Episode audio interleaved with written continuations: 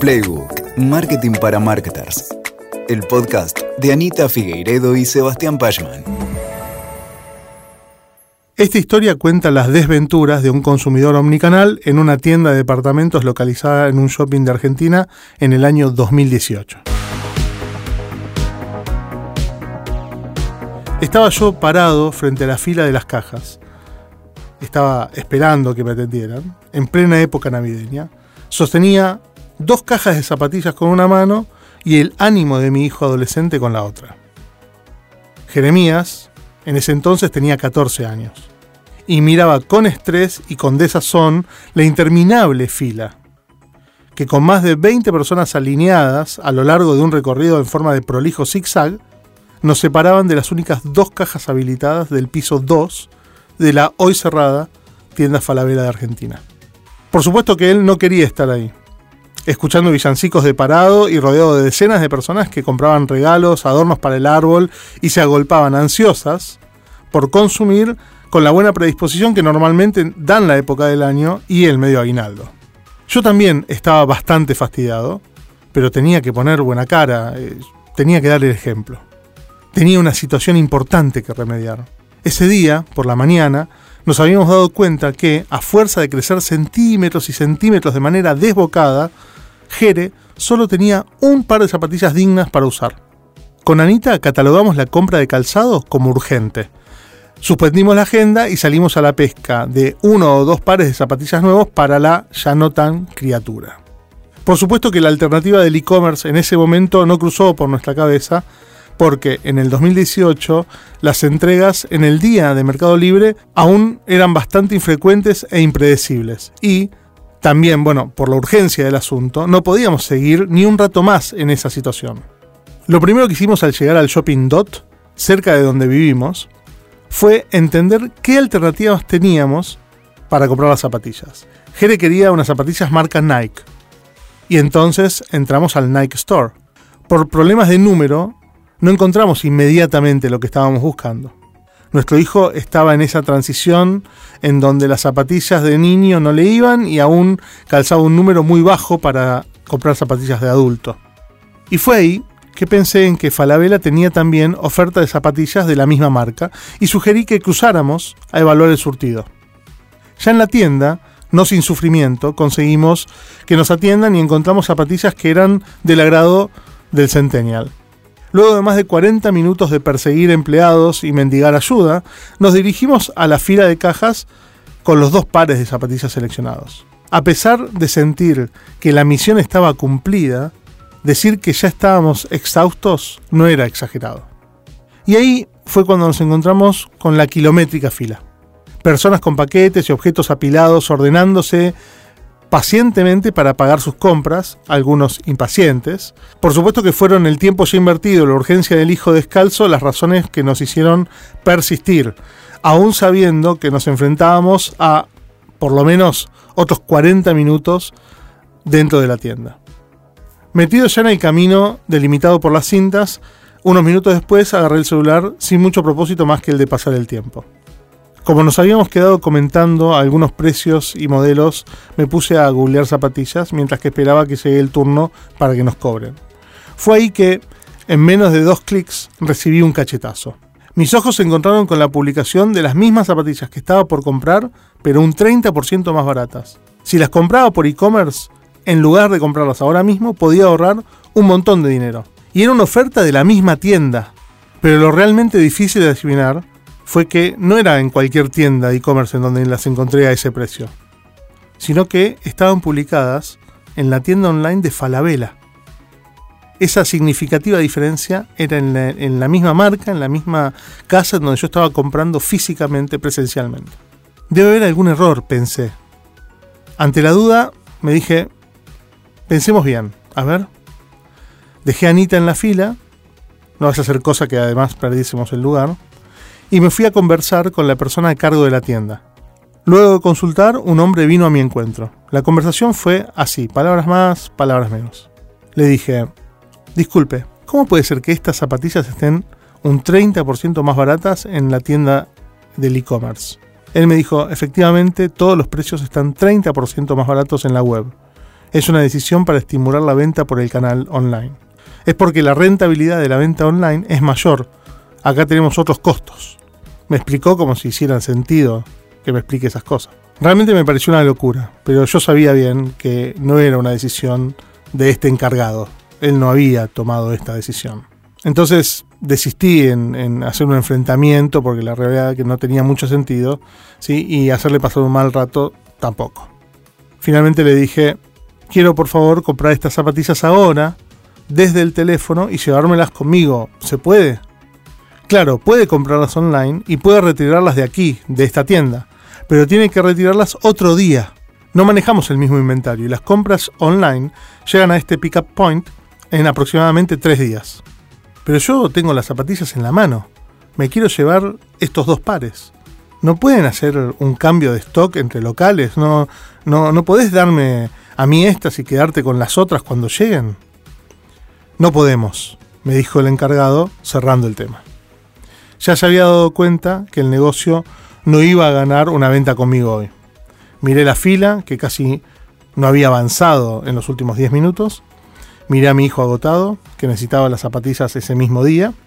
Casi las compro, pero el sentido común pudo más. Dejé las cajas en el primer estante que encontré y salimos de la tienda jurando nunca más entrar. Caminamos 20 pasos y entramos a otro lugar en donde hubo talle, hubo buena atención, nos resolvieron el tema de manera fluida y en donde pude comprobar que vendían los artículos del local al mismo precio que en la tienda online. Y por supuesto me sentí mucho mejor porque a nadie le gusta sentirse maltratado, ¿no? Hola, soy Sebas, cofundé Proteína Marketing y soy consultor en estrategia de marketing. Y esto es Playbook. Unos meses después de este incidente que te acabo de contar, me encontré con un miembro del equipo de marketing de Falabella que estaba cursando un programa en la Universidad Torcuato de Itela, donde soy profesor. Por supuesto que usé la oportunidad de hablar el tema eh, y plantear ¿no? qué es lo que me había pasado. Que no te sorprenda. Es habitual que nosotros los profesores aprovechemos el espacio del aula para ilustrar con nuestras propias desventuras algunos conceptos que queremos transmitir. O al menos puedo asegurar que es habitual que yo lo haga. Confieso que al contar el episodio eh, esperaba que esta persona se sintiera algo incómoda eh, y que esgrimiendo algunos argumentos o alguna excusa pidiera disculpas por esas molestias o, bueno, me, diera alguna, alguna razón o alguna aliciente a lo que había pasado. Eso es lo que suele pasar en casi todos los casos. Pero esta vez no sucedió.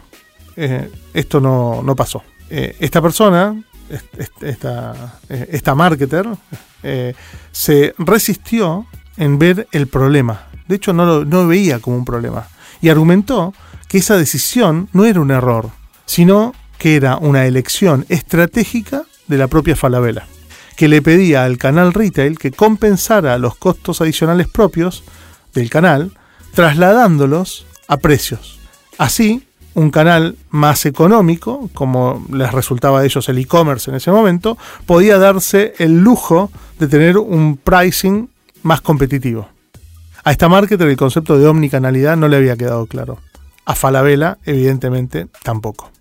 Así que me dediqué unos minutos de la clase a reflexionar acerca de las audiencias omnicanales y los cambios de mirada que necesitamos hacer las compañías y los marketers para entenderlos y para atender a el consumidor omnicanal.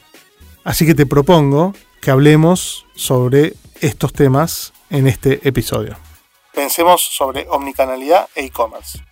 Los temas que te propongo son los cambios en las audiencias y su demanda omnicanal, las decisiones estratégicas que son necesarias al pensar el e-commerce de tu negocio. Y también qué implica exactamente para una compañía la decisión de tener venta en el canal online. Empecemos por una definición. Hablemos de omnicanalidad. ¿Qué es la omnicanalidad? No es noticia que durante las últimas décadas las personas nos pusimos en el centro, en un cambio de comportamiento que llegó de la mano de Internet y de las redes sociales. Las y los consumidores nos apropiamos de ese lugar central, ¿eh? del primer lugar. Contando con una herramienta como Internet en la palma de nuestras manos, descubrimos que podemos alcanzar todo el conocimiento del mundo en algunos clics, que ya no hay secretos y podemos tomar mejores decisiones con apenas un par de búsquedas. También nos volvimos fuente de información para otras personas y confiamos cada vez más en las recomendaciones y los reviews de nuestros pares.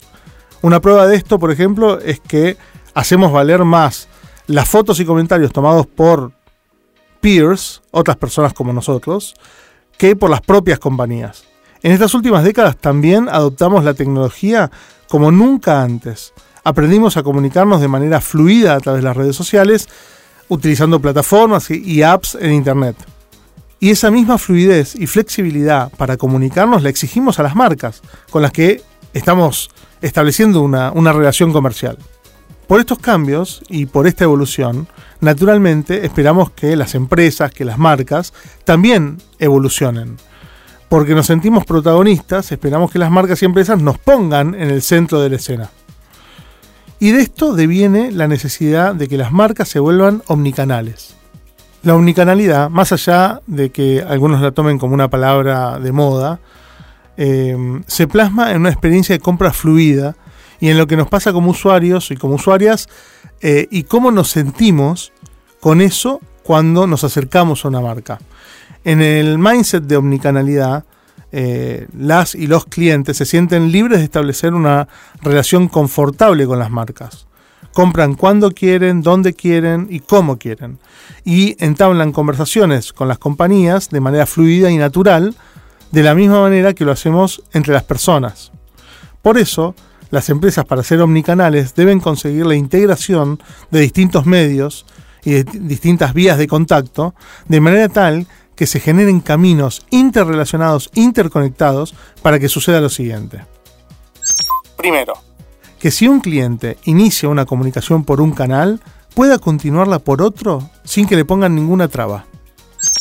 Segundo, que si un cliente compró en una tienda de la marca, pueda retirarla o cambiarla en cualquier otra tienda de la marca.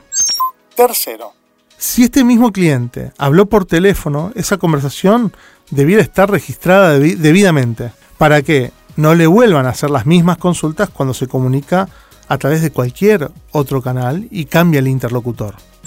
Cuarto, que si la marca le pidió datos a la persona, que sea la marca la responsable por recordar esos datos. Quinto, que los productos y precios sean los mismos en todos los canales. Sexto, que la marca se exprese de la misma manera a través de todos los canales. La misma voz, el mismo trato. Séptimo, que nunca tenga que repetir información que ya dio. Esto se conecta con el punto 4, que si ya dio información, la marca es la que tiene que recordarla. Y punto número 8, que tenga multiplicidad de opciones para pagar, para retirar, para enviar, para regalar, para personalizar y todos los servicios que podamos asociar a ese momento de compra. La omnicanalidad entonces nos brinda una mirada de experiencia de usuario o usuaria a través de canales integrados de comunicación y de una experiencia fluida y centrada en las personas. Bien, ya lo tenemos definido, pero veamos si podemos avanzar para entender un poco mejor el concepto de omnicanalidad. Creo que es bueno y necesario diferenciarlo del de multicanalidad. Tradicionalmente los canales se diseñaban en un formato de silo. En la experiencia del usuario o la usuaria, cada canal identificaba cómo iba a ser el lenguaje de comunicación con, con sus clientes, ¿sí? a la vez que cada canal también tenía una lógica particular en la administración de sus propios procesos y cómo manejaba el modelo de datos y cómo eh, de repente ese modelo no necesariamente estaba conectado con el resto. Esto sucedía con cada canal, los cuales no contaban con una integración entre sí, y este eh, paradigma se llamó multicanalidad, en el que el usuario vive una experiencia de marca segmentada y única en cada canal. Frente a esto, la omnicanalidad viene a proponer algo bastante diferente. Es fundamental entender que hoy él y la cliente pretende y espera elegir en qué momento, cuándo y cómo se pone en contacto o cómo compra ¿sí? a través de su canal favorito o el canal que, que le conviene en ese momento, exigiendo que esa experiencia de marca única sea consistente. ¿sí? Entonces, si yo quiero comunicarme por el, canal online, espero que me, reconozcan de la misma manera que si me estoy comunicando por el canal de tiendas, por ejemplo. Ahora, son los usuarios y las usuarias los que quieren tener flexibilidad para poder cambiar y hacer switch entre canales. Y es la marca la que le tiene que brindar opciones adecuadas para que el usuario se sienta bien atendido en cualquiera de esos canales. Esto es lo que la omnicanalidad presenta como desafío. Y no tengas dudas, vendas el producto o el servicio que vendas, tus clientes y clientas ya son omnicanales. Según un estudio de este año que realizaron Google y Kantar para América Latina, el 81% de las y los consumidores investigan en diferentes canales para poder tomar una decisión de compra, sin importar si tenían pensado adquirir el producto en una tienda física o en una tienda virtual. También como resultado de la pandemia, el 36% de las y los latinoamericanos compraron productos de una categoría online que antes no solían comprar por internet. Entonces podemos pensar y podemos repasar algunas, algunas ideas sobre qué es omnicanalidad.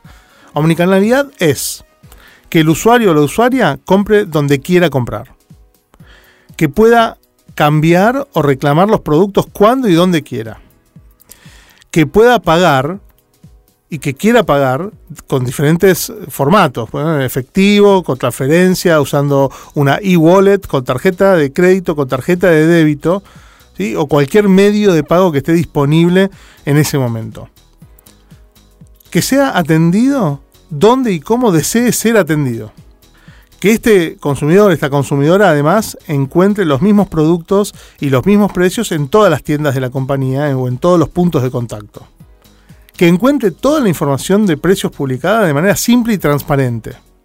Que pueda contar, además, con variedad de opciones para el envío, para la entrega, para el retiro del producto, que pueda recibirlo o que pueda ir a la tienda a retirarlo. Que esté en todo momento informado en cuanto a cuál es el recorrido que está haciendo ese, pedido. ¿Eh? ¿Cuándo va a llegar su compra? ¿Dónde está el pedido? ¿Quién lo tiene? ¿Cuánto va a demorar en llegar? Esto significa que una estrategia de retail centrada en la omnicanalidad basa sus acciones en satisfacer las necesidades de las audiencias, estando presentes allí donde se encuentra el consumidor o la consumidora, para que, independientemente del canal que elija, su experiencia de compra sea igual de completa y satisfactoria.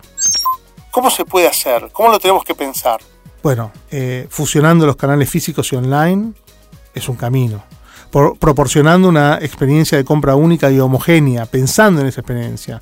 Eliminando las barreras que tradicionalmente han existido entre los canales físicos y digitales permitiendo que el consumidor se pueda mover de un canal a otro sin que el proceso de compra ni la experiencia se vean afectados. Con esto ya tenemos una definición bastante concreta de omnicanalidad y ahora lo que nos queda es pensar el segundo tema. El cómo pensamos la estrategia de e-commerce para que nuestra marca o nuestra compañía pueda avanzar sobre ese territorio. Si quieres abrir tu e-commerce, primero pensá tu e-commerce. Parece una pavada, ¿no? Pero si, vos querés ir hacia el e-commerce, ¿sí? no es una cuestión irreflexiva vender por e-commerce. Es algo que requiere un pensamiento. Y hay algunas decisiones que hay que revisar que resultan estratégicas para poder estructurar bien el e-commerce y tenga un buen desarrollo. El contexto actual, ya en una casi nueva normalidad post-pandémica, eh, que si bien resulta muy inadecuado para algunas actividades, es bastante ideal para poder pensar en desarrollar el e-commerce para la marca.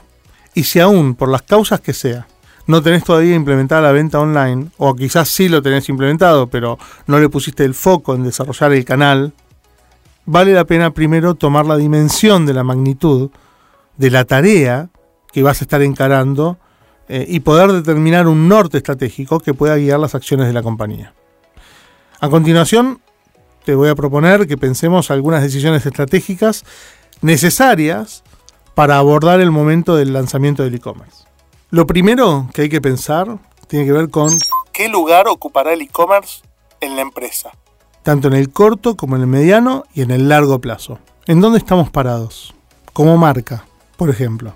Si creo que mis clientes presentes y futuros valorarán esta posibilidad adicional surgida de un nuevo canal de la compañía, o si creo que el e-commerce será una pieza fundamental de mi estrategia omnicanal y que comprender las lógicas de la venta online es un activo enorme para la marca. O si vender online siempre fue parte de mi estrategia, aunque aún no la había llegado a implementar, en todos estos casos valdrá la pena poner mucha energía en hacer las cosas bien, en ocuparnos de que toda la empresa entienda que el proyecto es estratégico y no es una prueba. De lo contrario, si no estamos seguros de que el e-commerce sea para nosotros, también es bueno tenerlo en claro.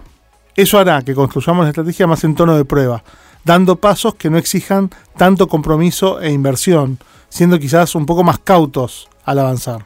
Pero, ¿qué implica abrir eh, un e-commerce? Bueno, vale la pena tomar dimensión de la magnitud de la tarea que la empresa va a encarar.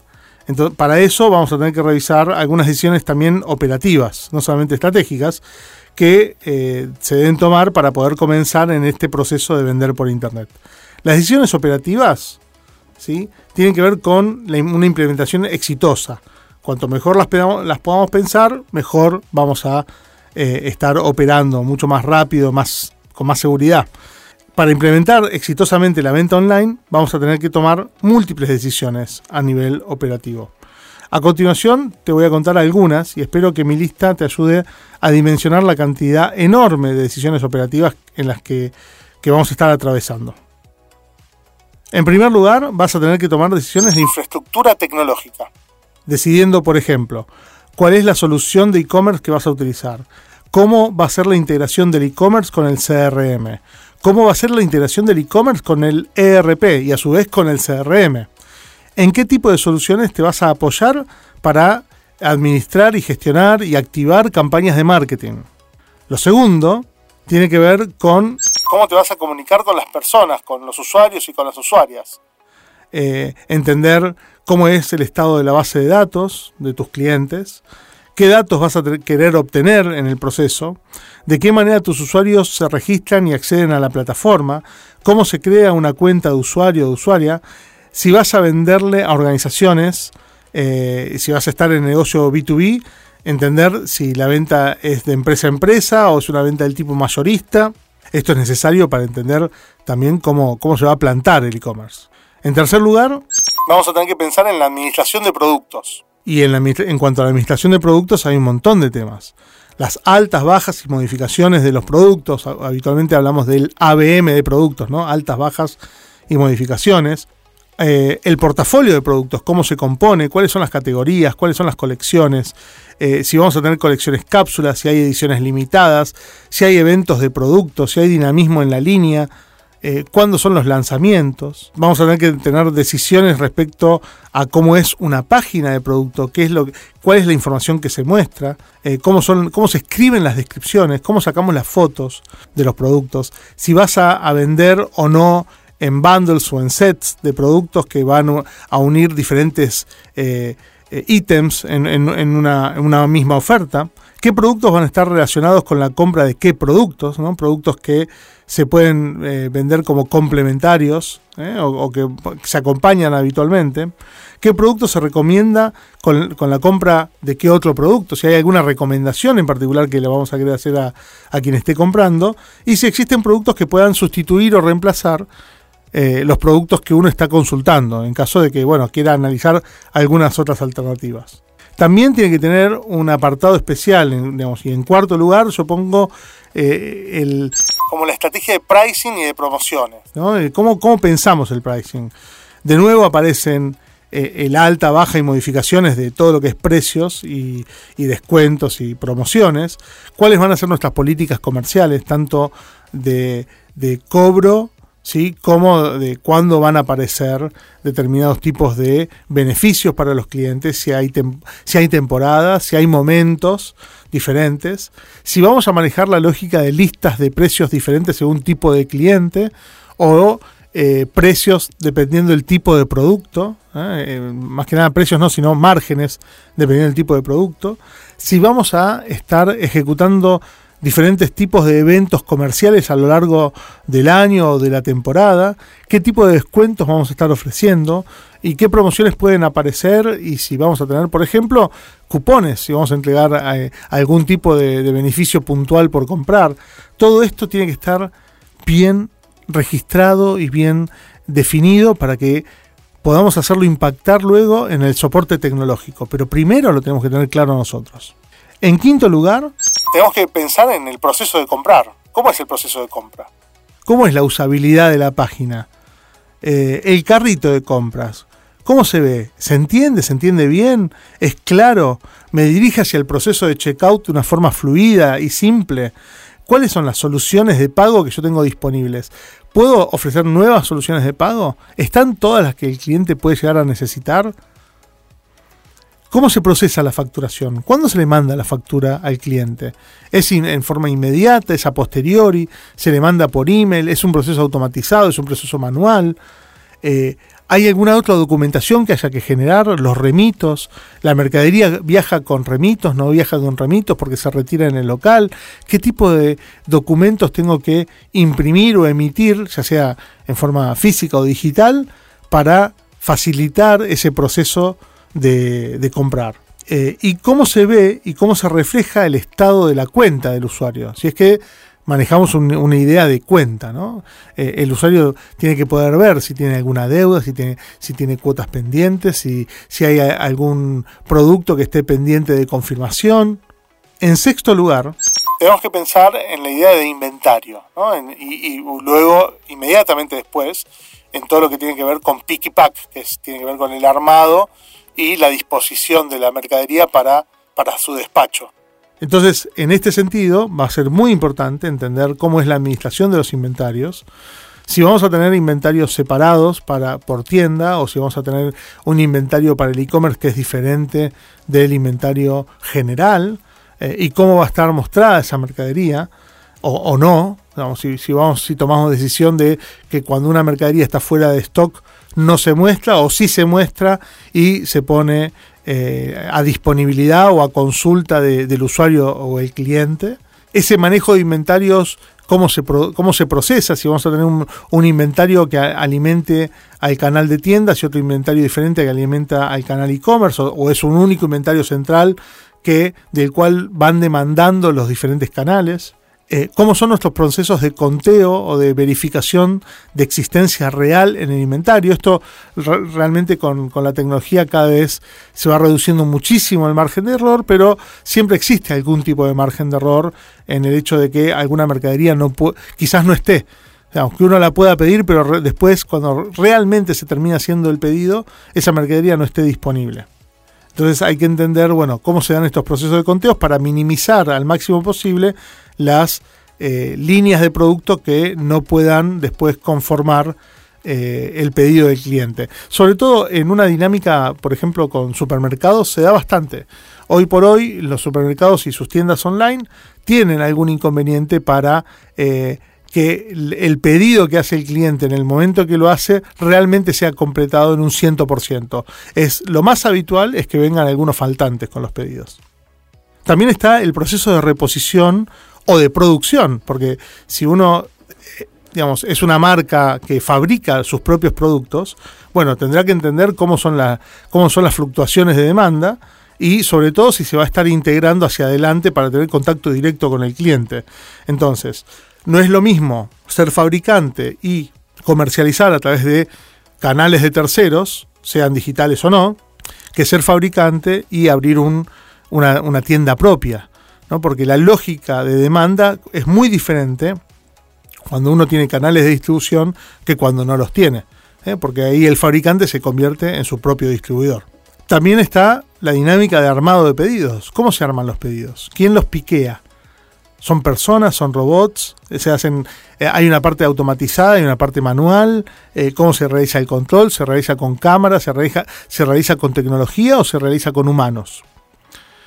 Y luego viene, asociado a esto, el despacho, ¿sí? la logística, eh, cómo se disponen las mercaderías, cómo se zonifica, eh, si tenemos algún partner estratégico para, para el despacho de las mercaderías y el seguimiento de, de ese delivery que vamos a hacer. Las, hojas de ruta o las guías, los números de guía para poder hacer el seguimiento de un pedido a través de un sitio web donde le podamos informar dónde se encuentra el producto o en qué etapa del proceso y cuánto está faltando para llegar a destino. Y lo mismo cuando ocurre el, el retiro de productos. Bueno, el piqueo de los productos se realiza en tienda o se realiza en un centro de distribución y luego se envían a la tienda en un paquete cerrado para un cliente que va a ir a retirarlo. Eh, y finalmente, y no, no menor en cuanto a esto del inventario, el pick y el pack y el despacho, cómo es la gestión de las devoluciones, la logística inversa cómo tomamos esas devoluciones, cómo garantizamos que la mercadería pueda viajar de manera inversa, cómo vamos a atender a los clientes con respecto a su necesidad de cambiar un producto que le llegó y no era exactamente lo que necesitaba, lo que había pensado, o incluso le llegó en malas condiciones. Bueno, ese tipo de, sistematización de, del ida y vuelta de productos para una mejor experiencia del cliente es necesario pensarlo antes. En séptimo lugar, tenemos que pensar acerca de, bueno, cómo se impulsa y cómo se tracciona la venta. ¿Cuáles son los esfuerzos de marketing y comunicación que tenemos que hacer para hacer que las personas lleguen a, nuestro, a nuestra tienda online, a nuestra tienda virtual? ¿Cuál es el plan para poder hacer eso? ¿Cuál es el presupuesto? ¿Cuánto estamos eh, dispuestos a invertir por visita, por consulta, por venta, ¿sí? en gestionar campañas que traigan tráfico a nuestra tienda. Si nuestra venta involucra fuerza de ventas, por ejemplo, eh, bueno, ¿cuál es el perfil de las personas que van a atender a, los clientes? y que van a estar representando a la marca cuando levantan el teléfono o, o, mismo cuando atienden el WhatsApp. ¿Qué tipo de vinculación se hace del e-commerce con el resto del ecosistema digital? ¿Vamos a tener algún tipo de vínculo con nuestros espacios sociales? con nuestro Instagram, con nuestro Facebook, si es que no directamente no se puede hacer la compra desde allí por ejemplo.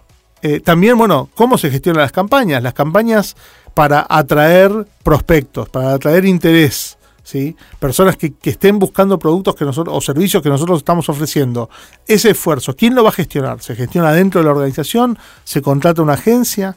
Eh, ¿Qué tan importante es esto en este momento? Porque puede ser que tenga diferentes formatos a lo largo del tiempo. Y por otro lado, qué tipo de contenidos y formatos y cantidad de contenidos de marca tenemos que producir para alimentar esas campañas, para, para que esas campañas todo el tiempo eh, vigentes y dinámicas y actualizadas.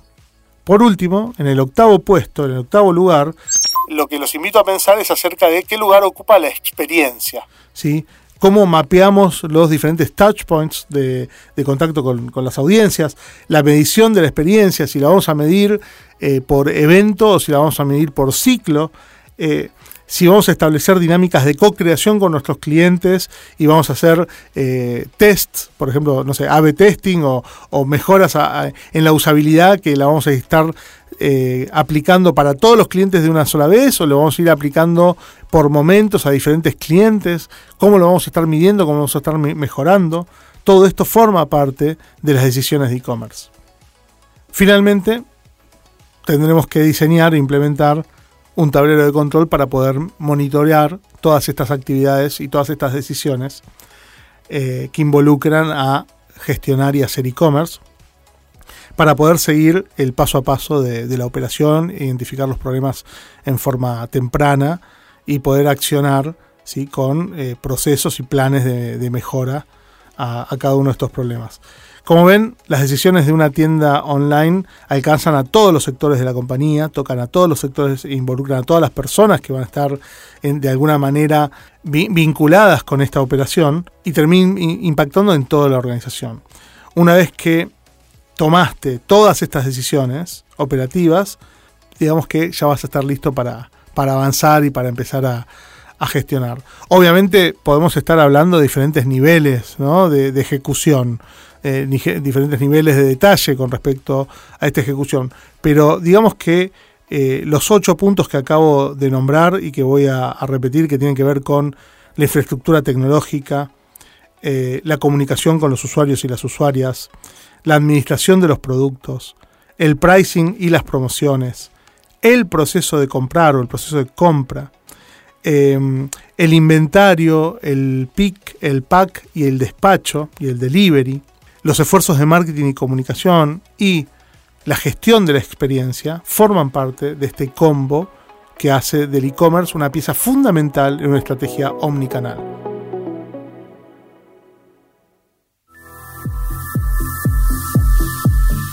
Bueno, como verán, en el episodio de hoy cubrimos una serie de reflexiones relacionadas con la omnicanalidad y el e-commerce que me parecen que son las, fundamentales o las, iniciales. Pero antes de despedirnos, mm, quise hablar con, mi amigo y compañero en Vistas, Darío de Simone, que es el CEO de Universo Aventura, una tienda que además de encantarme y además de ser súper exitosa eh, en, la venta en sus locales, es tremendamente exitosa en la venta online, tanto en su e-commerce como a través de eh, Mercado Libre. Se nos ocurrió sumar a, Darío con algunas preguntas para que vean cómo piensa un empresario que viene de la venta tradicional, porque habitual, digamos, eh, eh, Universo Aventura es una empresa que nace en la venta en tiendas y que se reconvierte a la venta por e-commerce sin abandonar la venta en tiendas. Eh, le preguntamos algunas cosas a Darío que me parecen interesantes que, las escuchen acerca de cuáles son las claves para ser exitosos en una estrategia de e-commerce. Escuchemos a ver qué, qué dice Darío. Las claves para ser exitoso con una estrategia de e-commerce las puedo resumir en cuatro puntos importantes. El primero es la omnicanalidad. Inicialmente habría que elegir una muy buena plataforma de e-commerce para manejar el e-commerce propio de la empresa.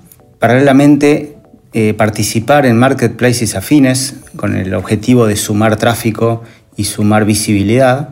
Y en el tercer punto, eh, tiendas físicas. ¿sí? Tiendas físicas al público, eso da tranquilidad a los clientes de que la empresa existe, tiene una entidad y es donde puede llegar a recurrir el cliente en caso de cambios, de evoluciones o usarlo como punto de retiro también. ¿no? El segundo punto son las publicaciones. Eh, deberíamos contar con un equipo profesional de diseñadores que son los encargados de realizar las publicaciones en una muy alta calidad, ya sea alta calidad en las fotos, fotos suficientes del producto, nunca una sola foto, eh, descripciones completas y por supuesto todos los datos necesarios de precios, medidas, formas de pago, políticas de cambio, de evoluciones. El otro punto, el tercer punto importante serían los sistemas. Deberíamos hacer una fuerte inversión en sistemas, un sistema RP fuerte y sólido donde se apoya la empresa, pero totalmente integrado con los e-commerce, integrados en stocks, en precios, o sea que la información esté 24 horas actualizada.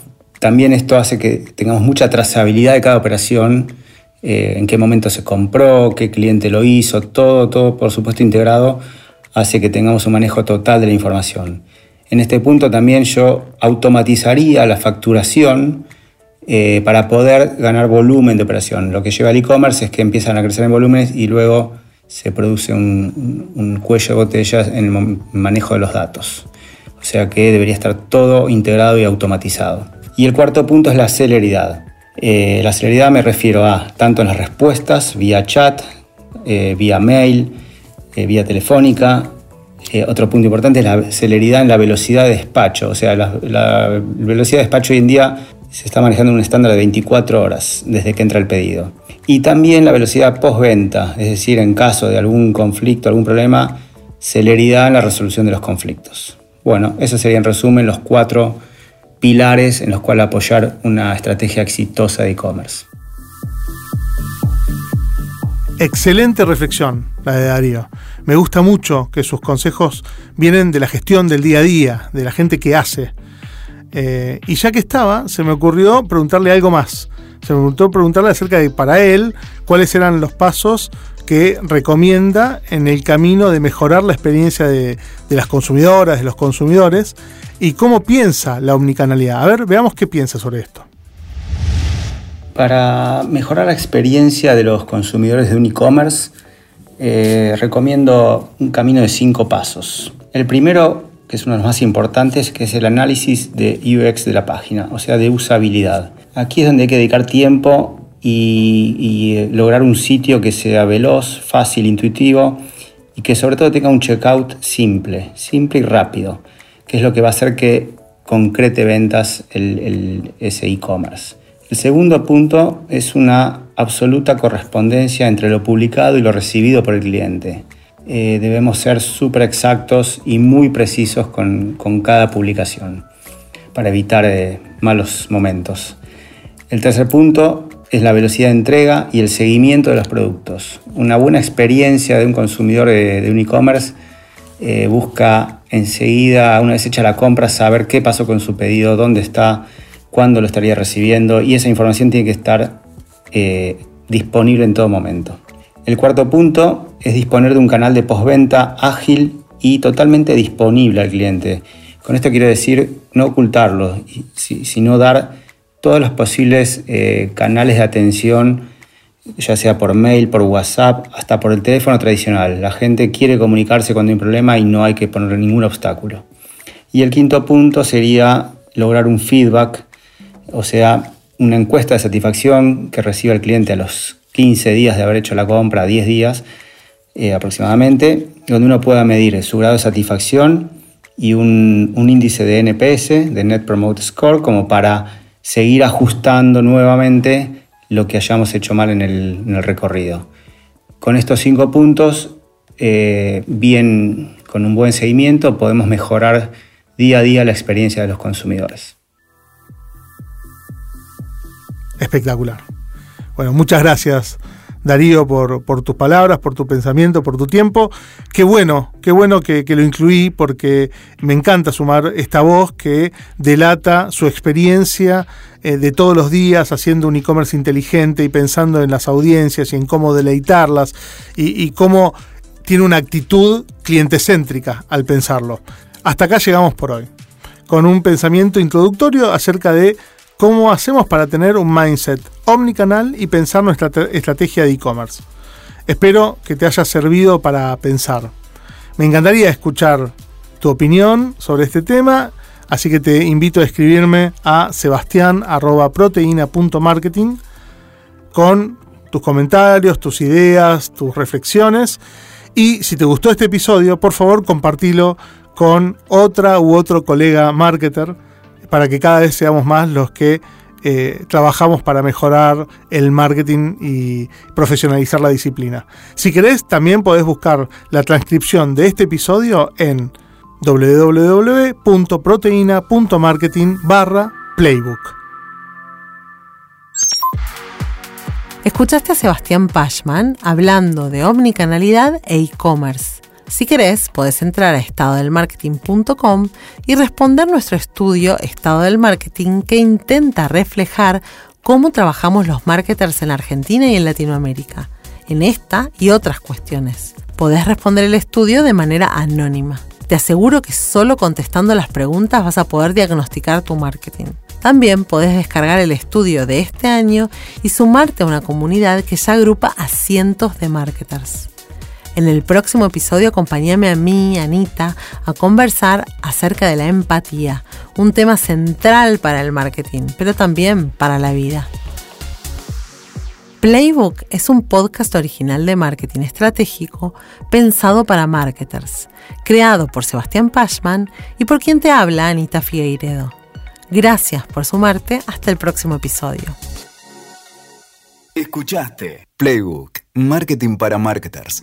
WeToker. Sumamos las partes.